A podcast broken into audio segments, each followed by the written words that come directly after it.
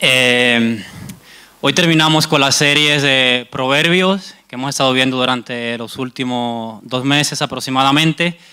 Y antes de empezar, eh, vamos a orar. Padre nuestro, gracias que, que, eres tan bueno. Gracias que eres tan fiel, Dios, y, y tan misericordioso. Espíritu Santo, yo pido que, que tú nos hables hoy Pido que podamos examinar nuestros corazones, abrir nuestros corazones a ti, nuestros oídos. Y que tu palabra, Dios, penetre lo más profundo y produzca fruto que bendiga a otros. En tu nombre, Cristo. Amén. Pues durante las últimas semanas hemos estado viendo la serie de Proverbios y creo que ya todos tenemos claro que Proverbios es un libro que habla acerca de la sabiduría la semana pasada Arnold nos estuvo compartiendo acerca de cómo eh, el, eh, impío huye sin que nadie lo persiga. Y algo que también nos decía Arnold es que Proverbio nos da un montón de directrices acerca de cómo vivir una vida piadosa, una vida justa, cómo tener éxito en la vida en diferentes áreas. Y el tema del que quiero hablar hoy es algo que, que he visto en mi propia vida eh, durante las últimas semanas y es un, es un tema que, he visto cómo eso ganó terreno en mi corazón durante, durante el último año y medio.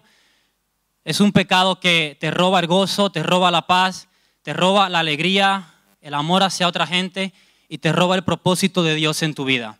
Y el tema del que voy a hablar es la amargura. Eh, durante los últimos dos meses he estado leyendo el libro de Proverbios, o durante el último mes y medio, y lo he leído aproximadamente una o dos veces. Y hay un versículo en particular que, que fue como el versículo donde me mostró mi situación y, la cual, y lo cual tenía que compartir. Entonces, si pueden poner Proverbios capítulo 18, versículo 19. Vamos a ver otros versículos, pero ese va a ser el versículo clave. El hermano ofendido es más difícil de ganar que una ciudad fortificada y las contiendas son como cerrojos de una fortaleza. En otra versión dice, el hermano ofendido es más impenetrable que una ciudad amurallada. Persisten más los pleitos entre los hermanos que los cerrojos de una fortaleza. Entonces ese proverbio nos está diciendo, es mucho más fácil derribar la muralla de una ciudad que ganar el corazón de una persona que está ofendida o que está amargada. Eh, estaba viendo eh, un poco acerca de la Gran Muralla China, si pueden poner la foto. Eh, y la Gran Muralla China tiene miles y miles de años, o sea, es anterior a, a, Cristo. Y algo que estaba viendo es que la muralla en su base tiene de ancho aproximadamente, lo que es la base solamente, 6 metros de ancho. O sea, imagínate, la anchura sería 1, midiéndolo con pasos, 2, 3, 4, me salgo de la cámara. Pero, o sea, sería una base enorme. Y eso me hace pensar en la idea de lo duro que es una persona que está ofendida o que está amargada. Una persona que está ofendida o amargada es alguien que,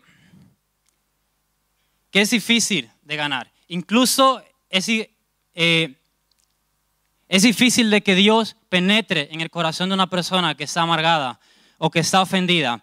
Y este mensaje eh, vamos a dividirlo en varias partes. Vamos a empezar definiendo qué es amargura. Vamos a ver en la Biblia un ejemplo de una persona amargada y característica de alguien que tiene amargura en el corazón o indicativos de cuándo tenemos amargura. Y por último, vamos a ver cómo ser libres de la amargura. Entonces, ¿hay listos? Vamos a empezar. Vamos a empezar definiendo qué es amargura. Estaba buscando una definición y decía, amargura es un sentimiento duradero de frustración, tristeza, resentimiento, sentimiento persistente de disgusto o enojo hacia alguien por considerarlo causante de cierta herida o de cierta ofensa. En griego, la palabra que se utiliza es pilcria que significa perforar, significa punzante, eh, amargo. Eh, Y es todo lo contrario al gozo, a la alegría, a la dulzura, a la paz. ¿Alguna vez has sentido punzadas en el corazón? Levanta tu mano. Seguro que algunos se fueron al hospital, a la urgencia, siete horas, y al final te dijeron, no tienes nada. Mira, Salmo 73, 21 dice, se llenó de amargura mi alma y mi corazón sentía punzadas. Si alguna vez has sentido punzadas en el corazón, posiblemente no es porque tienes un problema cardíaco. A lo mejor es que hay algo de amargura en tu alma. Entonces,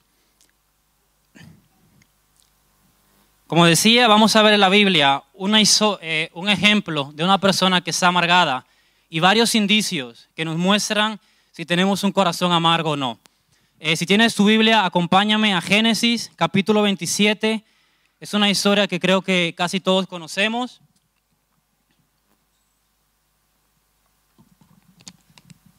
Génesis capítulo 27 cuenta la historia de dos hermanos, Esaú y Jacob. Eran dos hermanos gemelos, pero uno de ellos nació antes que el otro. Y todos sabemos que Jacob le había robado la bendición de la primogenitura a su hermano eh, con un plato de lentejas, pero no solamente se quedó ahí la historia.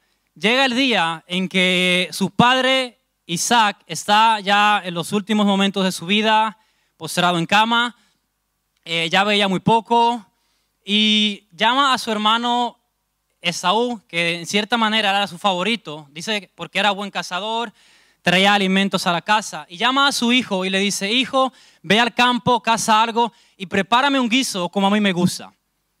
Y su hijo sale, va a cazarlo eh, conforme a las instrucciones que su padre le había dado, y su mujer Rebeca, que estaba escuchando y quería más a Jacob, va con su hijo y le dice, hijo, ve y tráeme eh, dos eh, cabritos de los que están ahí en el corral, se lo puso fácil. Sea, lo tenía al lado, ni siquiera tuvo que ir a cazarlos. Tráemelos y voy a preparar un guiso tal y como le gusta a tu padre para que lo coma y luego te bendiga. Ahora hay un problema en la historia. Esaú era peludo y Jacob lampiño. Y dice, madre, si mi padre se da cuenta que soy yo porque no tengo pelos, en lugar de bendecirme, me va a maldecir. Y ella le dice que la maldición caiga sobre mí. Y las madres súper astutas, pues le prepara el guiso a, Jacob, usa los pelos de la cabra y se lo pone a su hijo Jacob, no sé cómo lo hizo, si había lotite en esa época o no, pero le pegó todos los pelos. Y entra Jacob, padre, aquí está el guiso de lo que he casado para ti. Y su padre dice, qué rápido has venido. Y luego dice, eh, tu Dios me ha acompañado, me ha bendecido. Y su padre dice, acércate. Y empieza a tocarlo. Y le dice, la voz parece la de Jacob, pero tus manos eh, son como las de Saúl. Y derrama la bendición sobre su hijo Jacob. Jacob sale y pocos minutos después entra Esaú con el guiso de lo que había casado para su padre a pedir la bendición. Su padre aterrorizado empieza a decir, ya te he bendecido. Y en Génesis 27:34, lo puedes poner, dice, al escuchar Esaú las palabras de su padre, lanzó un grito aterrador y lleno de amargura, le dijo, Padre mío, te ruego que también a mí me bendigas. Génesis 27, 41 y 42 dice, y aborreció Esaú a Jacob por la bendición con que le había bendecido, y dijo en su corazón, llegarán los días del luto de mi padre, y yo mataré a mi hermano Jacob. Y fueron dichas a Rebeca las palabras de Saúl, su hijo mayor, y ella envió y llamó a Jacob, su hijo menor, y, díjole, he aquí, Esaú tu hermano se consuela acerca de ti con la idea de matarte. El único deseo de una persona que ha sido ofendida, de una persona que está amargada en el corazón, es que la persona que hizo daño pague por lo que ha hecho. Alguien que tiene amargura en su corazón no olvida con facilidad lo que le lo que han hecho. Medita continuamente en eso y cómo tomar venganza de la ofensa recibida. Registran la fecha, el día, la hora, cómo ibas vestido, el momento. O sea, tienen la unción de la memoria. Si le preguntas de qué se predicó hace 15 días, no se acuerdan. De la ofensa sí, ¿vale? Entonces, una persona, otra característica de una persona amargada es alguien con una rebeldía en el corazón. Génesis capítulo 28 eh, dice que tiempo después, eh, tanto a Isaac como a su madre Rebeca no le gustaban las mujeres de Canaán. Y su madre, eh, llaman a Jacob y le dan instrucciones de que vaya a la casa del hermano de Rebeca, se llamaba Labán, a una región que se llamaba Padán Aram, para que buscase esposa allí, porque no le gustaban las cananeas, ¿vale? Eran mujeres que no seguían a Dios y obviamente ellos querían una esposa para su hijo que adoraran al Dios de, Abraham, que era Jehová. Entonces Jacob obedece a su padre, va a la casa de Labán, busca esposa y su hermano Esaú, que estaba escuchando cuando sus padres le dieron instrucciones de que no fuese a buscar esposa eh, cananea. ¿Qué hizo Jacob? Esaú, perdón. Dijo, ah, con que a mis padres no le gustan las cananeas. Pues fue y se buscó una esposa de las hijas de Canaán. Entonces, alguien que está amargado es una persona con una profunda rebeldía en el corazón. Si te han ofendido, pues voy a hacer lo que, lo que les ofende. Comentarios que saben que hacen daño porque en algún momento recibiste una ofensa hacia otras personas. Hijos que empiezan a tener prácticas homosexuales. ¿Sabes por qué lo hacen? Porque a lo mejor en algún momento de su vida tuvieron una ofensa en su corazón eh, de sus padres y saben que hacer eso les duele y les va a ofender. Y es una manera de vengarse. Personas que empiezan a consumir drogas, ¿por qué lo hacen? Porque saben posiblemente que eso les, les hace daño a sus padres. Tienen amargura en el corazón y se manifiesta en rebeldía. Gente ofendida con el jefe en el trabajo. Quieren hacer las cosas a su manera y no como les dicen. O sea, eso hay muchos. Seguro que en tu trabajo conoces a más de uno que el jefe dice, haz eso de esa manera. Dice, nada, tú no tienes idea, lo hago como yo quiero. ¿Sabes? rebeldía en el corazón. Eh, antes de continuar, para situarnos un poco en contexto, eh, en Génesis capítulo 33, eh, tiempo después de lo que había pasado, Jacob estaba por un lado, Esaú por el otro, y llega el momento en el que tienen que encontrarse. Y Jacob, una persona súper lista, muy inteligente, antes del encuentro con su hermano, empieza a mandar a varios de sus siervos con un montón de regalos de todas las cosas que Dios le había dado. Eh, más de 20 camellas con sus crías, no sé cuántas manadas de cabra, de ovejas, o sea, todo tipo de regalos, uno tras otro.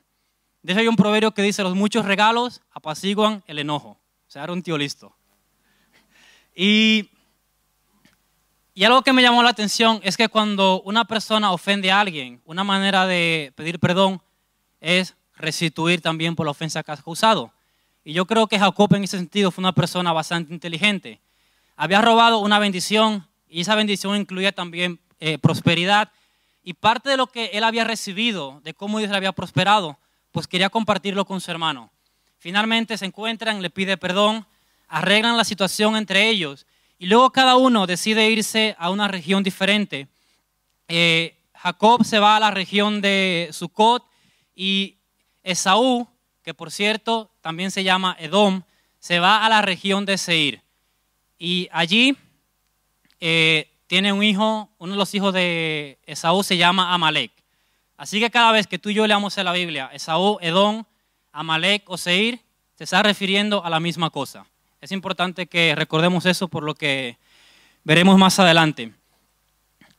Entonces, y en la historia algo interesante es que los edomitas, la descendencia de Esaú, desde que se formaron como nación, tuvieron reinado.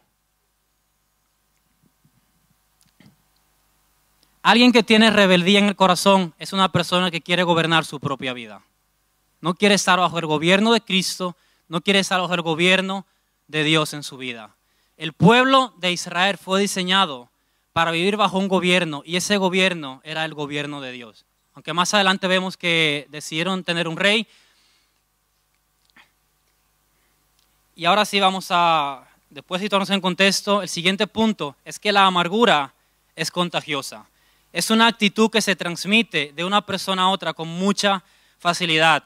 Hebreos 12:15 nos dice, mirad bien que no sea que alguno deje de alcanzar la gracia de Dios que brotando alguna raíz de amargura os estorbe y por ella muchos se han contaminado. Si un miembro de tu familia tiene amargura en el corazón, posiblemente lo va a contagiar a los demás.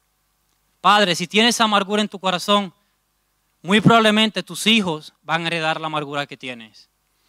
Y, y esto lo podemos ver porque la amargura que Saúl había tenido en su corazón hacia su hermano Jacob 430 años después, cuando el pueblo de Israel sale de la esclavitud en Egipto y están en el desierto, Éxodo 17, capítulo 8, versículo 15, los amalecitas, que vimos anteriormente, que eran los descendientes de Esaú, de Edom, que venían de, de Seir, atacan al pueblo de Israel, justo en el momento donde, donde tenían que ser un canal de bendición o una fuente de ayuda para ellos, deciden atacarlos y tomar venganza.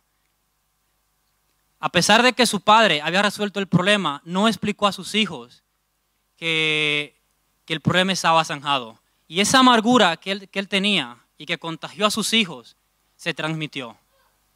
Y permaneció durante muchísimos años. Ahora, la amargura es un pecado que, trae acciones amargas, hechos amargos. El fruto que produce es amargo, pero también trae un resultado que es destrucción. Y eso 17, 14 dice que Dios prometió borrar por completo a los amalecitas. Si tienes amargura en tu corazón, si tus hijos heredan amargura, el resultado será destrucción. Amargura crea un espíritu crítico en nosotros.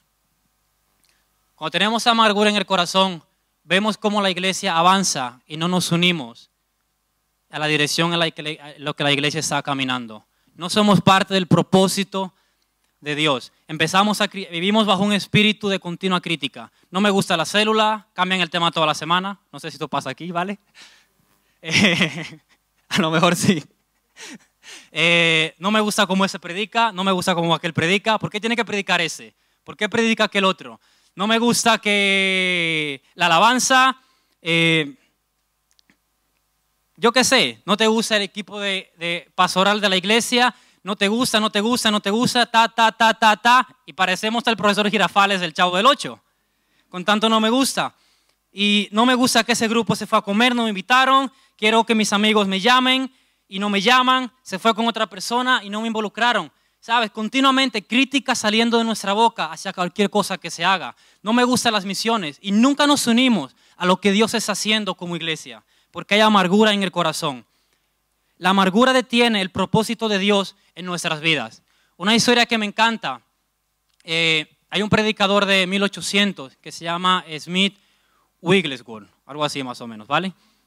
Y esa es la biografía de grandes cristianos. Si algún día te animas a leerla, eh, hay muchísimas historias que te van a retar, pero la historia de ese hombre me llama la atención en particular, que fue un hombre que entregó su vida a Cristo bastante joven. Y era una persona que no sabía leer, pero amaba profundamente a Dios. Eh, empezó a trabajar como plomero y el dinero que ganaba lo utilizaba para eh, comprar cosas para los niños. Eh, cada tarde después del trabajo predicaba un grupo de 50 personas y gente entregaba su vida a Cristo. Y Dios empieza a levantarlo y a hacer una obra increíble en su vida, empieza a formar parte del ejército de salvación, que creo que es un ministerio que hoy en día permanece y que algunos conocen. Y, más adelante se casa con una mujer que se llamaba Polly, era una mujer de clase adinerada, y esa mujer eh, amaba profundamente a Dios también, Dios la utilizaba un montón. Y llega un momento en la vida de Smith donde por trabajo y por diferentes circunstancias su vida empieza a enfriarse y amargura, enojo entra en su corazón. Y un día su mujer llega tarde a casa después de ministrar y dice que está tan enfadado que le preguntó por qué llega tarde y ella, no sé qué le respondió, la sacó de la casa por la puerta trasera en un día de nieve y frío y cerró la puerta y echó la llave. Y lo gracioso de la historia es que la mujer se da la vuelta y entra por la puerta delantera que la había dejado abierta y empieza a reírse. Y finalmente él cae bajo convicción de pecado y se arrepiente y a partir de ahí, o sea, Dios empieza a utilizar de una manera increíble, en milagros, en sanidades, en un montón de prodigios. Y ¿sabes? La amargura no nos deja pensar ni siquiera con claridad. En el momento que la amargura es quitada de nuestro corazón, el propósito de Dios en nuestra vida se puede cumplir y puede seguir avanzando. La amargura no nos deja pensar con claridad, ni siquiera en sueños. Mira, el otro día estaba teniendo una pesadilla y, y en la pesadilla eh, una señora venía, abría el maletero de mi coche y se llevaba un montón de cosas. Y entre las cosas que se llevaba, se llevaba un tesoro, el móvil. y, y, yo en el sueño estaba molesto, más que por las cosas que se llevó por el teléfono. Y estaba súper enfado en el sueño y menos mal que sonó mi alarma para ir al trabajo y me desperté, pero aún seguía entre dormido y despierto, seguía medio molesto. Entro al baño, salgo, para los que se estaban haciendo la pregunta de si me peino las mañanas, no me peino, siempre llevo el mismo cabello. Y, y estoy entre dormido y despierto, medio enfadado. Y de repente, no sé, eh, pienso, localizar mi iPhone. Y así lo encuentro. Y de repente como que despierto y digo, ostras, sí, localizar el iPhone, qué fácil es. Y así lo encuentro. Y fue como que entré en razón, ¿no? Y la, y la siguiente palabra que me vino es como el enfado la ofensa no te deja pensar con claridad, ni siquiera en sueños. Gente amargada entra en pleito fácilmente con otros. Proverbios 12, 16 dice, el necio muestra enseguida su enojo, pero el prudente pasa por alto el insulto. Vas conduciendo, te enfadas con los peatones. Si tú vas de peatón, te enfadas con los que conducen, con los que van en bici, con los que van en moto. Si vas en bicicleta, te enfadas con los que van en coche con los que van en, moto. Independientemente de la situación en la que te encuentres, sabes, al final no se trata de si una persona eh, quebranta las leyes o hace algo que no es indebido. Independientemente de cómo te encuentres, alguien que tiene amargura en el corazón se ofende con facilidad. Da igual el punto donde te encuentres o la perspectiva desde donde mire las cosas. Eh, vas a los hospitales, sabes que en los hospitales ahora hay gente que regula los parking. Y el otro día me toqué al hospital de urgencia con Gonzalo y la verdad no llevaba monedas. Y una de las personas que estaban regulando los parking, pasé por un sitio que había uno y como se ve que no tiene dinero, me hizo dar toda la vuelta y perdí la plaza esa. Y sabes, mi primera reacción fue enfadarme, porque digo, si es algo público. Entonces, eh, gente amargada entra en pleito con facilidad con la, con la gente. La amargura hace que no nos importen los demás ni que las almas se pierdan. Gente que está amargada no se preocupa por las personas de la iglesia. Entras el domingo, no saludas, vas a tu sitio, la gente te dice hola. Mm. Llega la hora de salida de la iglesia y tu esposa que sí se preocupa por la gente y empieza a hablar y hablar y hablar con uno y con otro, empieza tú desde lejos. Mm, mm. La siesta. Parecemos cavernícolas hablando. Y finalmente la esposa, como la amargura es contagiosa, al final hace, mm". Eh, una historia en la Biblia que vemos de gente que tiene enfado en su corazón, ofensa, es la historia de Jonás con los ninivitas. Quería, quería la destrucción para ellos, porque las cosas no fueron como él quería. Eh, gente que está amargada, como decía antes, no les importa que otros conozcan a Cristo. Sabes, un indicativo que he visto en mi propia vida y, de, cómo identifico la amargura es que he compartido el Evangelio mucho menos a otras personas. Cuando hay amargura, enfado en nuestro corazón, nos da igual si la gente se pierde, si entrega su vida a Cristo o no. Y sabes, da igual si tienes el don para predicar, da igual si si, eres, si tienes temor en tu corazón, si te da vergüenza. No se trata de eso. Cuando estás enamorado de Cristo y sabes que tenemos un tesoro en vasija de barro, tu único deseo es que otra gente se encuentre con Cristo, que cambie la vida de otros al igual que cambió la tuya. Eh, queremos que nuestros hijos sirvan en la iglesia, que sean excelentes cristianos, pero no le damos ejemplos nosotros de servicio. El domingo pasado entramos en la iglesia y de verdad, o sea, me impactó tanto la vida de Natán, el hijo de Arnold. Estaba en la puerta recibiendo a la gente, saludándolos, eh, preguntándoles si podía ayudar en algo. Fuimos a su casa después de la iglesia a comer con ellos y estábamos entrando y Natán bajó de la casa hacia abajo para preguntarnos si nos ayudaba con el carrito. Y sabes, lo que vimos en su vida es que no era algo impuesto. No era algo que le decía, Natán, ve y ayuda. Era algo que nacía de un corazón que ha visto un ejemplo en sus padres de servicio. El enojo, la ofensa, es el, distintivo de las personas necias. Nos enfadamos porque la gente no siga nuestro ritmo, que llegue tarde, eh, un montón de condiciones, que pierda tu equipo de fútbol y que encima te hagan burla. Eh, hay muchísimas razones para tener ofensa en nuestro corazón. Los hijos somos causantes de que nuestros padres se amarguen. Proverbios 17, 25 dice, el hijo necio es pesadumbre de su padre y amargura a la que lo dio a luz. Los esposos somos causantes de que nuestras mujeres se amarguen. Maridos, amad a vuestras mujeres y no seáis ásperos con ellas. Las esposas son causantes de que los esposos se amarguen contra ellas. La mujer sabia edifica su casa, mas la necia con sus manos la derriba. Sabes, hay miles de razones por las cuales podemos amargarnos. Hay miles de razones por las cuales podemos ofendernos. Pero en última instancia, la responsabilidad recae sobre nosotros. Puede haber miles de factores externos, pero la responsabilidad de dejar que la amargura entre en tu vida y haga mella en tu corazón es nuestra. Y sabes, en el momento en el que nosotros abrimos, eh, dejamos que amargura se arraigue en nuestra vida, estamos abriendo una puerta al diablo para que meta un montón de otras cosas que no son agradables a Dios, que son enojo, ira, gritería, malicias, todo tipo de pecado. ¿Es válido que nos enojemos, que nos enfademos? Sí es válido pero sin pecar. De hecho, la Biblia dice, no se ponga el sol sobre, vuestro enojo. Eso nos está diciendo que no debe durar ni siquiera un día. Y sabes, yo en mi, en mi vida, siendo honesto, he dejado que se ponga el sol, la luna, Plutón, Júpiter, Saturno y toda la galaxia. ¿Cómo podemos ser libres de la amargura?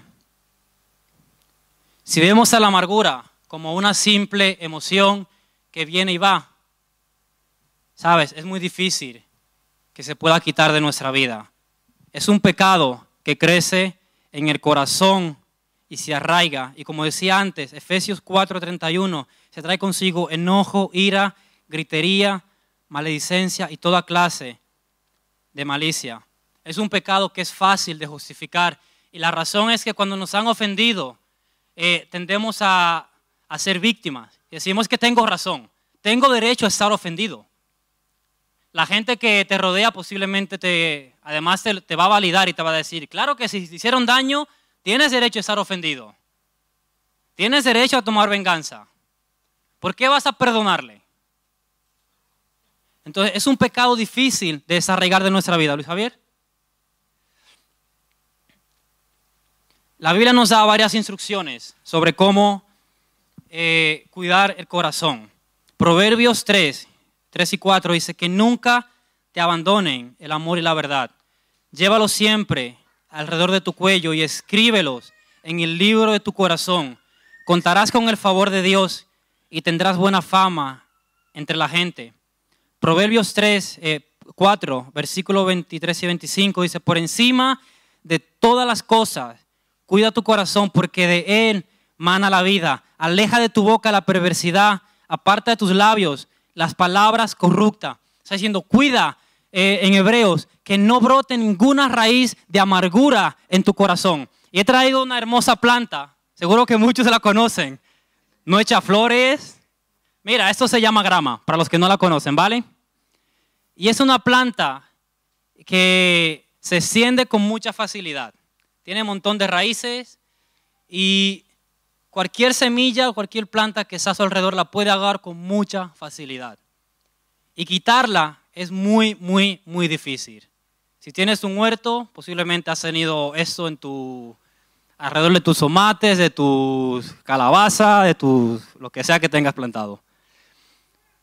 Y Y sabes, cuando quitamos la, la grama, que la tiramos ella, por lo general, siempre se quedan raíces en la tierra y vuelven a brotar con mucha facilidad. Y otra cosa que sucede con, esta mala hierba es que llega un punto donde echa tantas raíces que compacta toda la tierra y hace que sea una sola con ella, que sea dura. Entonces es muy difícil de quitar. Y la amargura es exactamente igual. Se arraiga en nuestro corazón y podemos a lo mejor quitar cosas superficiales. Pero si quedan raíces, tarde o temprano van a brotar otra vez. Palabras que decimos, muchas veces ofensivas, apenas son una pequeña porción de lo que realmente hay en el corazón guardado. Es un pequeño ajenjo, como lo escribe la Biblia. Es una pequeña porción de lo amargo que puede haber en el corazón. Entonces, ¿cómo desarraigamos la amargura de nuestro corazón? Una forma es inundar de agua toda la tierra y que se ablande y poder quitar la hierba con más facilidad. Necesitamos los ríos de la gracia de Dios en nuestras vidas, que nos inunde.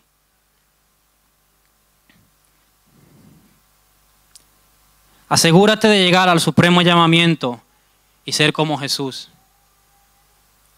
La amargura nos aleja de Dios. Y el supremo llamamiento que Dios nos está haciendo no se trata de un ministerio, no se trata de, de que sirvas en una célula o vayas de misiones. El supremo llamamiento que Dios nos está haciendo es parecernos a Cristo en todo, ser igual que Él. Y para eso es necesario quitar la amargura de nuestra vida.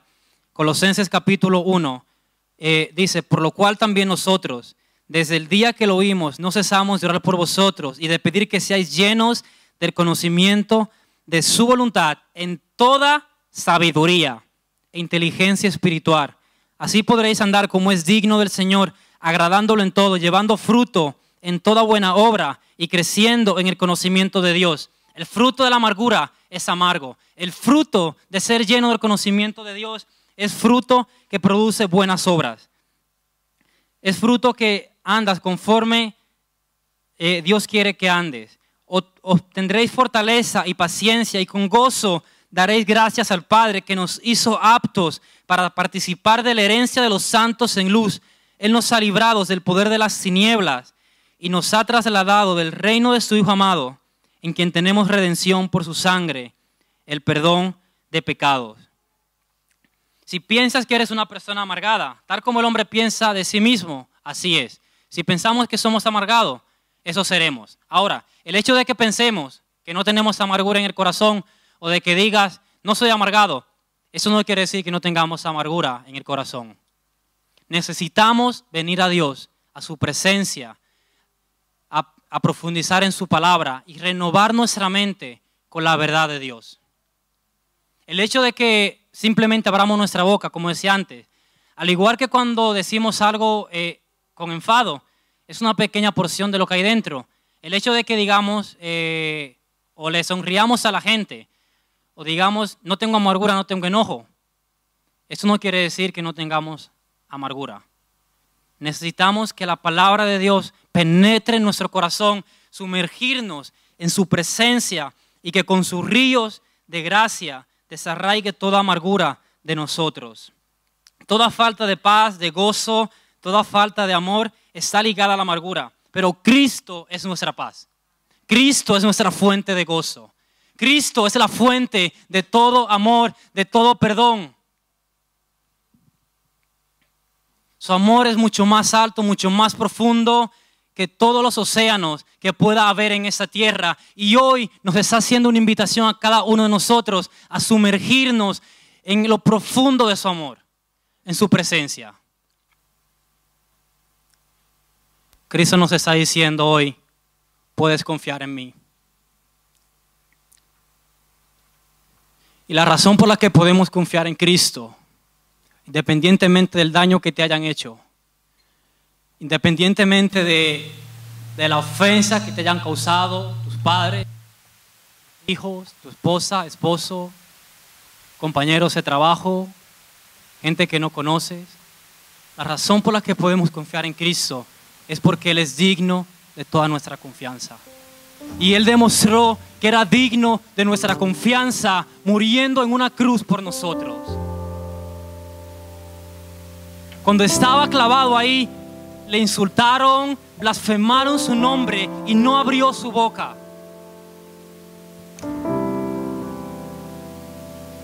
No hubo amargura en su corazón, no hubo enfado, no hubo ira en sus labios,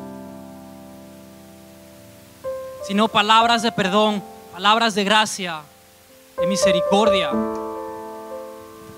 El buen pastor deja las 99 ovejas y va por la que está perdida. Y si hoy tú te encuentras perdido, alejado de Dios a causa de la amargura en tu corazón, Cristo ha salido por ti. Cristo ha salido hoy por la oveja que está perdida. Proverbios 17, 18, 19. Más resiste el hermano ofendido que ciudad amurallada. El muro que la amargura ha creado en nuestra vida, que parece impenetrable, que parece que no se puede romper, Cristo lo puede romper. Él rompió el muro más difícil jamás creado entre Dios y la humanidad, que era el pecado que nos separaba de Dios. El velo que nos separaba, durante el cual durante miles y miles de años se ofrecieron sacrificios para estar cerca de Dios. Pero al año siguiente había que ofrecerlo otra vez. Ese muro que separaba a la humanidad de Dios. Cristo vino y cuando murió en la cruz lo derribó. Y la amargura que hoy tenemos en nuestra arma, falta de perdón, Cristo ha venido a derribarla. Él ha venido a darnos vida.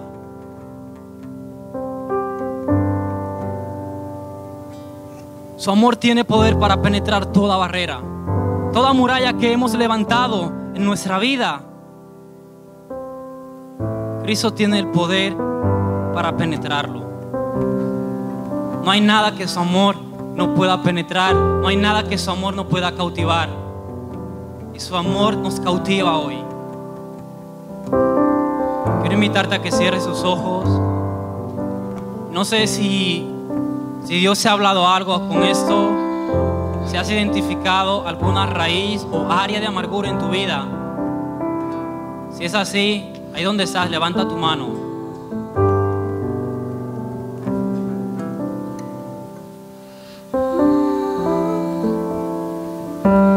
Sea honesto con Dios. A lo mejor dice, no, no tengo, pero Dios sabe. Y tú lo sabes también.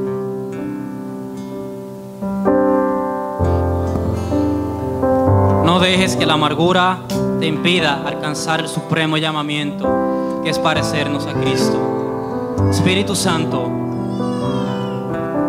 pido Señor que, que tú desarraigues toda amargura en el corazón.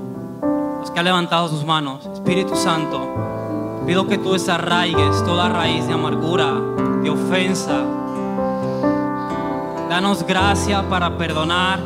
Danos gracia, Dios, para amar a otros, para amar a tu iglesia, para amar a los perdidos. Danos gracia, Dios, para unirnos a tus propósitos, para ser partícipes de tu obra. Señor, no queremos vivir más alejados de ti. No queremos resistirte más. No queremos vivir con muros en nuestras vidas. Ven y derriba todo muro, todo cerrojo, Dios, con el cual hemos cerrado nuestra arma. Ábrelo. Que tu amor, Jesús, penetre hoy y cautive nuestros corazones. En tu nombre, Jesús. Amén.